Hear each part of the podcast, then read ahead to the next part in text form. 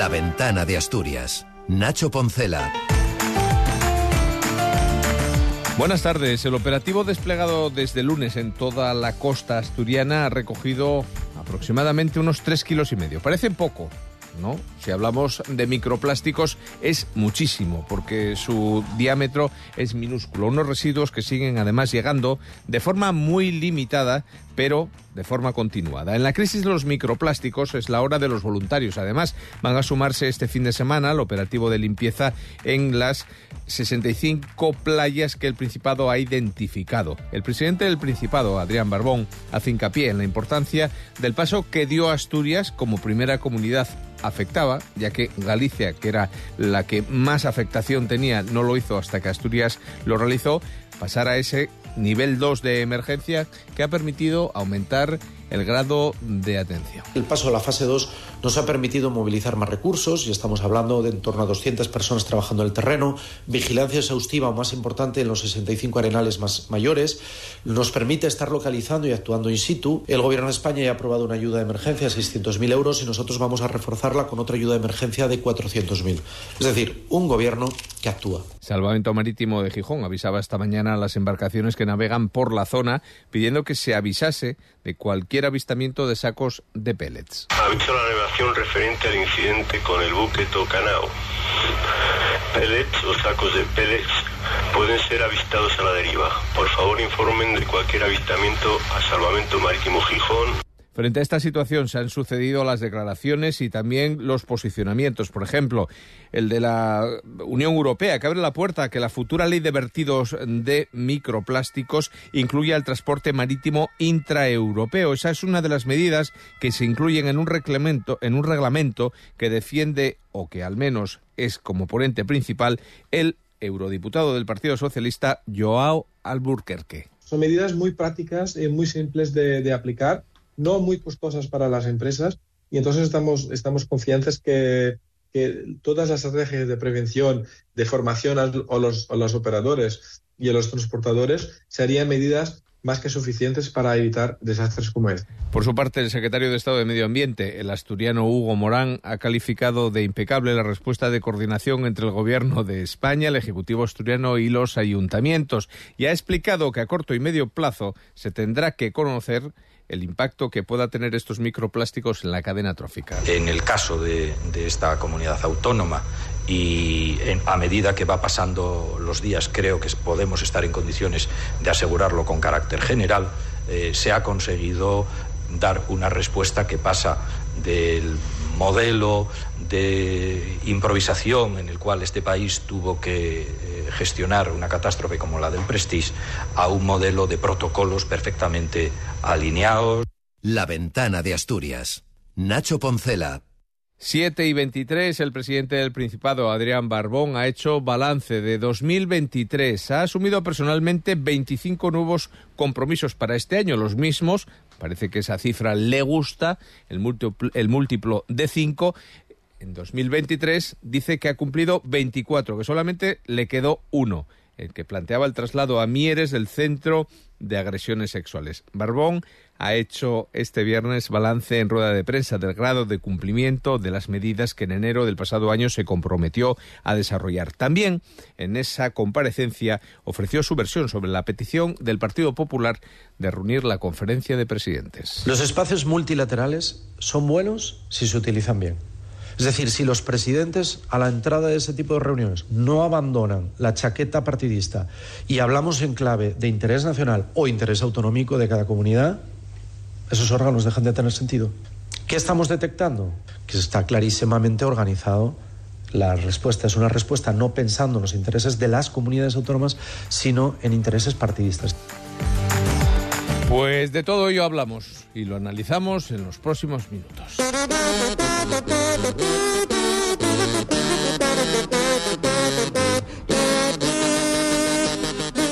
¿Qué sucedió en la semana? ¿Eh? Y para ello nuestro estudio, Carmen Moreno, mirándome Bueno. a los ojos de frente. Fijamente. A mi izquierda, parece una alineación de fútbol, Rubén Medina, a mi derecho, Juan Burgos. A los tres, bienvenidos y gracias por estar esta tarde aquí Bien en el hallado. estudio. Muchas Buenas gracias. ser, buenas tardes. Empezamos por donde queráis, por las eh, micro, los microplásticos. Eh, Juan, mira, hoy inaugura tú el pantano. Eh, eh, oh, El es que embalse. Lo, lo estaba pensando. Eh, supongo que es debido a la densidad del tráfico marítimo que se producen este tipo de incidentes cerca de las costas gallegas. Pero me llama la atención la respuesta del Partido Popular sistemáticamente frente a este tipo de, mm, hechos, ¿no? Eh, desde el bichito que se cae cuando la colza hasta los Si se, hilillos. si se caía, se mataba. Exactamente. Sancho Roth. Exacto. ¿Qué Hasta memoria tenéis? hasta Sí, los hilillos. Mariano Rajoy. De. Exacto, de Ra- sí, Mariano pero- Rajoy cuando el Prestige. O el, lo mismo que entra, sale del actual Consejero. consejero cuyo nombre no recuerdo, sinceramente. No creo que pase a la historia. Me, me llama la atención eh, eh, esta, este afán de minimizar, cuando no de ocultar, eh, en el que cae sistemáticamente el, el Partido Popular. Demos gracias de que en la crisis de la pandemia eh, el gobierno no era del Partido Popular porque es de temer que la respuesta hubiera sido similar a la de la Comunidad de Madrid con las residencias de ancianos. ¿eh? Es, eh, es eh, mm, desde luego, mm, un peligro público, ¿eh? Centrándonos en las playas, en todo caso, y esas aseveraciones. está Yo claro- después de eso tengo poco que decir. Hombre, hay bastante. Tenemos. No, yo lo que pasa, que- Nacho, Hay que yo... decir, a ver, es cierto que la gestión de la gestión de esto que vamos a olvidarnos, evidentemente, eh, todos nos acordamos. Yo me acordaba de, del- ese bichito pequeño que se cae, se mata. Me acordé también. de Tenía los siete de- años, ¿no? los- sí, sí, pero me acuerdo perfectamente. No, no tenía siete, no tenía siete años. Me acuerdo perfectamente del ministro Sancho Roth, acabado en F. En F, en F, en F, de FEU, además, porque era FEU. Pero además, los hilillos de plastilina, evidentemente, están mucho más cercanos del año eh, 2002, si no, me, si no me equivoco, y se convirtió en la principal catástrofe de la costa, o catástrofe medioambiental. Esto, evidentemente, no tiene esa pinta, pero sí tiene una pinta de una gestión muy deslavazada. Es decir, hoy escuchaba a la ministra para la Transición Ecológica, Teresa Rivera, diciendo que de momento a la costa de Galicia no había llegado la Royal Navy, porque el, el, el gobierno de Galicia había pedido que Es que, en el mar mirasen incluso con un submarino. es que, a ver, cuando... Más allá de toda la política, ¿por qué no nos, o sea, perdón, ¿por qué no nos quitamos esa carga política de una vez a la hora de plantear son que hay que limpiar una playa? Hay que limpiar porque playas? son negacionistas. Bueno, unos y otros, a Claro, ¿eh? O sea, cuando, dependiendo- tú, cuando tú vives en una política, en una filosofía política o en un pensamiento o en una ideología en la que eres negacionista de los problemas medioambientales, aunque estés pasando un calor de muerte en octubre y respirando un aire de asqueroso, cuando eres negacionista haces una gestión negacionista. Porque de mano está negarlo. Es como si tú le pides que haga una buena gestión contra la violencia de género a la gente de Vox. No sabe, no puede y no le entra a la cabeza. Y Por no le interesa. Bueno, aparte que no le interesa. Entonces, ¿qué es lo que piensa? ¿Cuál es el pensamiento típico que yo creo que hace alguien del Partido Popular que es negacionista del medio, de las medidas medioambientales? ¿Cuánto le va a costar esto a las grandes navieras? Frente a lo que le puede costar a las grandes navieras tomar medidas para proteger el medio ambiente, en este caso con el tema de las bolitas, pues eh, las bolitas tiene coña. Eh, pues entonces prefiero decir que esto es mucho menos importante. Y ahora que otro lo pidió, pido yo que desembarque la Royal Navy. Vivimos en ese ambiente. Hablaba antes el presidente del gobierno asturiano de cómo la petición del Partido Popular, que hoy claramente Alberto Núñez Feijóo, sin ningún ambaje, ha dicho que frente a las peticiones de Junts de la votación de los decretos en el Congreso, bueno, votación en el Senado, aunque era una ley de unos decretos del Congreso, van a abrir eh, todos los frentes posibles, entre ellos una convocatoria de presidente sobre la cual Adrián Barbón, el jefe del Ejecutivo, decía que evidentemente tiene una carga mm, ideológica, ¿no? Más allá de... O sea, que no interesa tanto el contenido como el, contin- el continente. Vamos a ver. Mm, Y lo siento, Nacho, de interrumpir. No, no. No vamos a mezclar cosas. Estamos hablando de una impresentable gestión por parte de una administración pública de un problema que se le plantea. Están discutiendo cuándo empezó el aviso, cuándo perdió el barco los sacos de pellets. Están discutiendo eso. Mira, yo estoy con Juan en lo que dijo antes. Mira, el Partido Popular tiene un grave problema con la realidad y con otra cosa que a mí me preocupa mucho más, con la ciencia. Porque puso determinados ejemplos Juan y yo voy a poner dos más.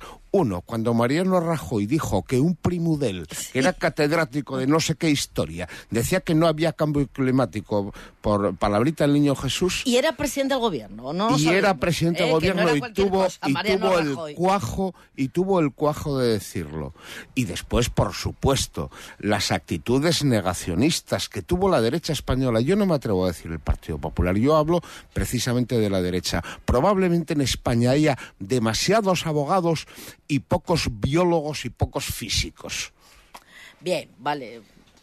No sé por qué sobramos los abogados, pero bueno, oye, vosotros mismos. No os voy a dejar que No me vayáis siento. más allá de donde habéis llegado. No, hombre, porque hay No, yo abogados, solamente quería no, decir una hay cosa. abogados que nos dijeron, por ejemplo, no abogados, sino licenciados en Derecho, Ah, que son cosa. magistrados del Tribunal Superior del País Vasco, que nos dijeron en un momento que un epidemiólogo era un médico con un diploma. Sí. De todas maneras, Eh, hay una que no cosa. se nos olvide. Hay una cosa que se contagia con este tema de las medidas medioambientales y la protección del medio ambiente. Parece que hay gente que debe vivir en un planeta B, que no existe, ¿no? Eh, el tratamiento, el término, la palabra bolinas, que sale sistemáticamente todos los días en la prensa asturiana en un determinado medio, es minimizar el problema. Bolsitas de plástico, en ese medio sale. bolinas. O sea, o bolit, no bolitas no, es bolinas lo que dice. Bolinas. Es minimizar el problema. Es un elemento contaminador que nos puede afectar a todos y que si te lo comes te pasa algo. O sea, que mm, no lo minimicemos. Esperemos, no, evidente- evidentemente no. Tampoco lo convertamos en convirtamos en otro prestige porque No, todavía no. hasta el momento No, no, no, parece no, que pero los tiros vayan escucha, ahí. cuando nos aparezcan las bol- les bolines, yo voy a decir Bolines, unas bolines. les bolines, perdona, en Bretaña, que van a aparecer, que van a aparecer. Probablemente el problema sea de la Unión Europea y no sea únicamente de ese consejero gallego que decía que primero se comen y luego se echan. Bueno, de momento la Fiscalía ya ha dicho que esto no se queda en un juzgado de Noya, sino No, que claro. es un Claro, problema normal. no solamente intercomunitario, sino internacional, porque Claro. afecta a dos países, ¿no? A Portugal Y yo a la y ministra diría y que no hablase de, de la Royal Navy, sino que hablase de la sexta flota que la tenemos en rota.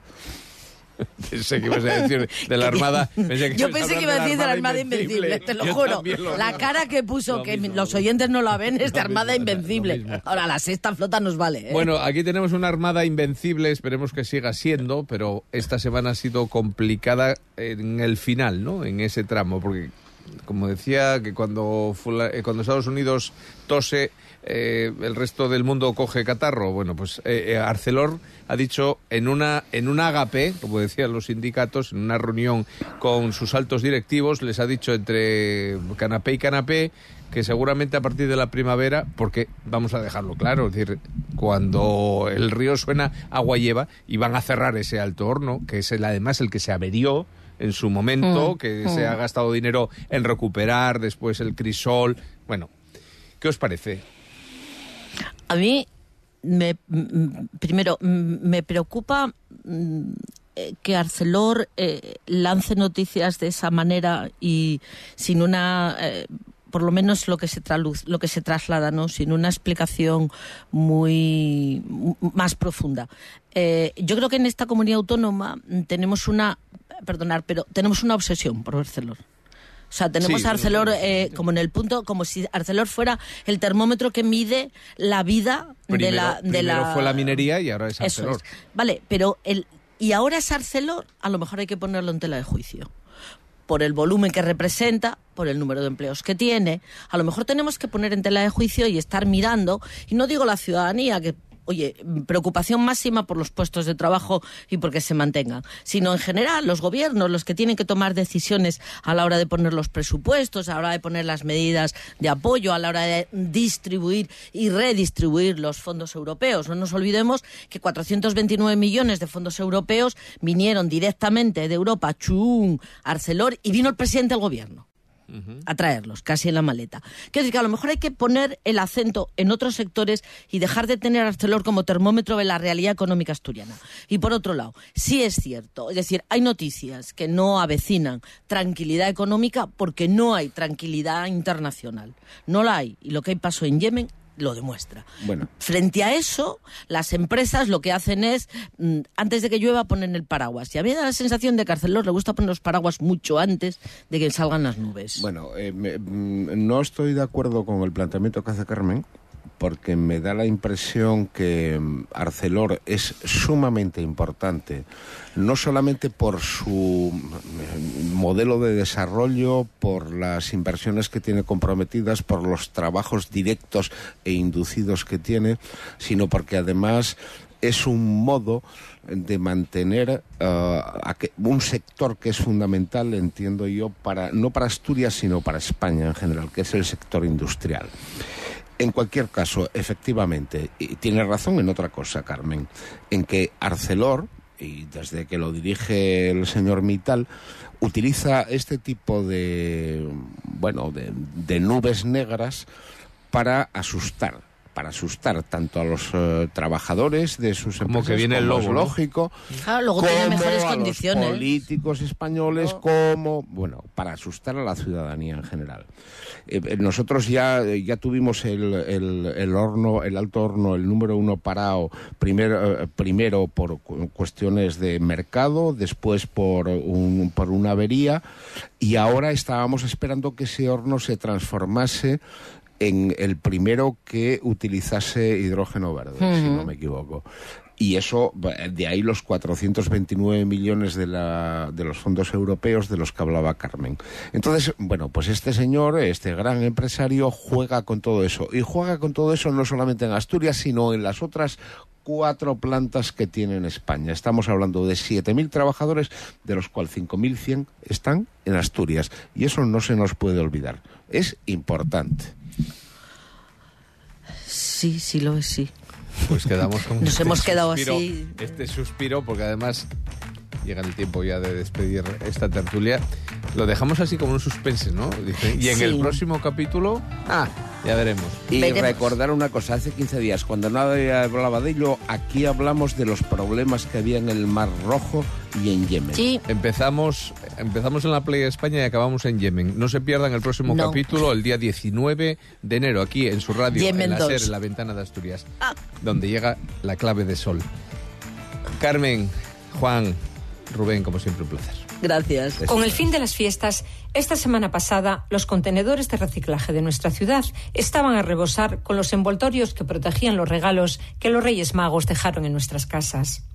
Sin embargo, a diferencia de contenedores para papel, cartón o plástico, no encontramos en toda la ciudad ningún espacio destinado a recoger los regalos no deseados, esos que al desenvolverlos generan una sensación de decepción y desencanto ante el desafío de nuestras expectativas. ¿Qué hacer cuando te enfrentas a un regalo que te deja perplejo, sin saber qué decir o cómo sentirte? ¿Venderlo o guardarlo en el cajón de los tesoros olvidados? Las redes sociales están llenas de sugerencias para lidiar con estos obsequios inesperados. Pero ¿cómo manejamos los sentimientos que surgen cuando lo que recibimos no coincide con nuestras expectativas? El arte de regalar es un medio de comunicación complejo que entrelaza múltiples factores. Desde la capacidad de sorprender hasta el deseo de ser comprendido, los regalos a menudo se convierten en una forma de medir el interés y la importancia que tenemos para quienes nos obsequian. Sin embargo, ¿qué sucede cuando el regalo no refleja nuestra identidad? ¿Se puede considerar como una especie de falta de entendimiento o incluso una cierta infidelidad hacia nuestra persona? Pero pongámonos por un momento en la perspectiva de quien nos regala. Aunque nos encante mantener cierto misterio sobre nuestros deseos, la realidad es más compleja. No todos tenemos la misma habilidad para interpretar señales no verbales, ni superpoderes para leer la mente de los otros. Además, existen creencias y valores educativos que nos condicionan para expresar directamente nuestros deseos. Quizá debiéramos tomar ejemplo de los niños y encontrar un equilibrio entre mantener la sorpresa y expresar abiertamente nuestras preferencias. Así nos aseguraríamos de que los regalos, además de sorprendernos, reflejen quiénes somos y lo que valoramos.